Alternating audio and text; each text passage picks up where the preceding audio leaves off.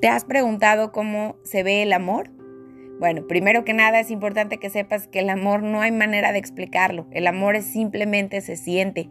Se siente de tal manera que llena hasta el último huequito de nuestro cuerpo. El amor tiene muchísimas facetas. Empezando por esa persona que pasa al lado de ti y te dedica una sonrisa siendo un completo extraño. El amor es de esa mamá que todos los días te da de comer, que se desvive porque tú puedas tener lo mejor de lo mejor o ese papá que trabaja sin parar para darte pues todo lo que puede.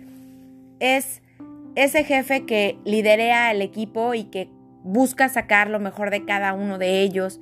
Es esa persona que le da una moneda a un indigente en la calle. El amor es esa otra persona que paga el súper de la persona de atrás sabiendo que quizás le está haciendo el mejor favor económico de la vida. El amor es ese maestro que se dedica a enseñar a sus alumnos y que cuando sabe que no están rindiendo los anima para que salgan adelante. El amor es cualquier expresión en donde a lo mejor a través de un atardecer se pueda llenar de sentimiento el cuerpo de las personas. Eso y muchas otras caras tiene el amor. Y si el amor tiene tantas formas, colores, olores, ¿por qué no poder entender que el amor efectivamente también puede darse en la figura de dos personas que son del mismo género o a través de dos personas que siendo de diferente género lo expresan en una manera que a lo mejor para nosotros no es entendida. ¿Por qué? Porque a lo mejor son trans, transgénero o transexuales y todas estas expresiones, ¿quién dice que no son válidas? ¿Por qué si a mí me gusta vestirme como mujer, no puede haber otra persona que siendo hombre le guste vestirse como mujer? Creo que nos estamos limitando y a través de muchos prejuicios estamos dando una connotación a cosas que simplemente no entendemos y por eso nos negamos a abrirles la puerta. Todas estas personas merecen nuestro respeto, pero no solamente nuestro respeto, sino que merecen todo, todo el cariño que les podamos dar. ¿Por qué? Porque claro, no hay un día del heterosexual porque gracias a Dios no lo necesitamos.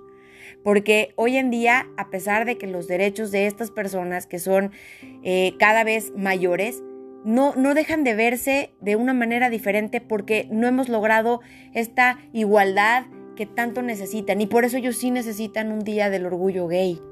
Y por eso necesitan que tú y que yo les reconozcamos lo que son, que nos permitamos que les abramos la puerta para que ellos puedan realmente entenderse desde esta justa dimensión que los integra a nuestra sociedad, porque tienen los mismos derechos que nosotros y no porque alguien decida que su entrepierna piensa diferente, ellos no puedan disfrutar y gozar de estos derechos.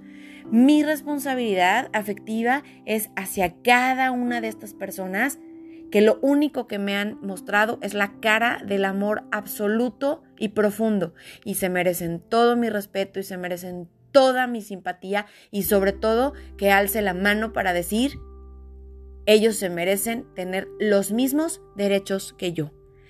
Abrámonos a esta experiencia, no permitamos que el amor se vea limitado, porque, como te lo dije, si el amor puede verse en todas estas formas que platiqué al inicio del episodio, ¿por qué no darnos a la tarea de abrir, de expandir nuestra conciencia y permitir que estas personas que vienen a experimentar de manera diferente el amor tengan las mismas oportunidades y sean integrados de forma correcta y de forma correspondiente, porque esa es nuestra responsabilidad, una responsabilidad afectiva para permitir que el otro, al que quizás no encuentro cómo entender, a ese otro, al que quizás no comprendo, pueda vivir en su propia verdad. Y si eso lo hago con un amigo, al que probablemente no le pueda entender cómo puede eh, perpetuar una religión que para mí es inentendible, ¿por qué no hacerlo con estas personas? ¿Porque yo soy la única que soy la dueña de la verdad? No lo creo. Creo que todos merecemos el respeto de nuestra propia verdad y no hay nada más delicioso que estar con un grupo de personas que serán tus personas, donde puedas ser tú mismo y donde tu verdad sea respetada. Yo te invito a eso, a respetar las diferentes caras del amor.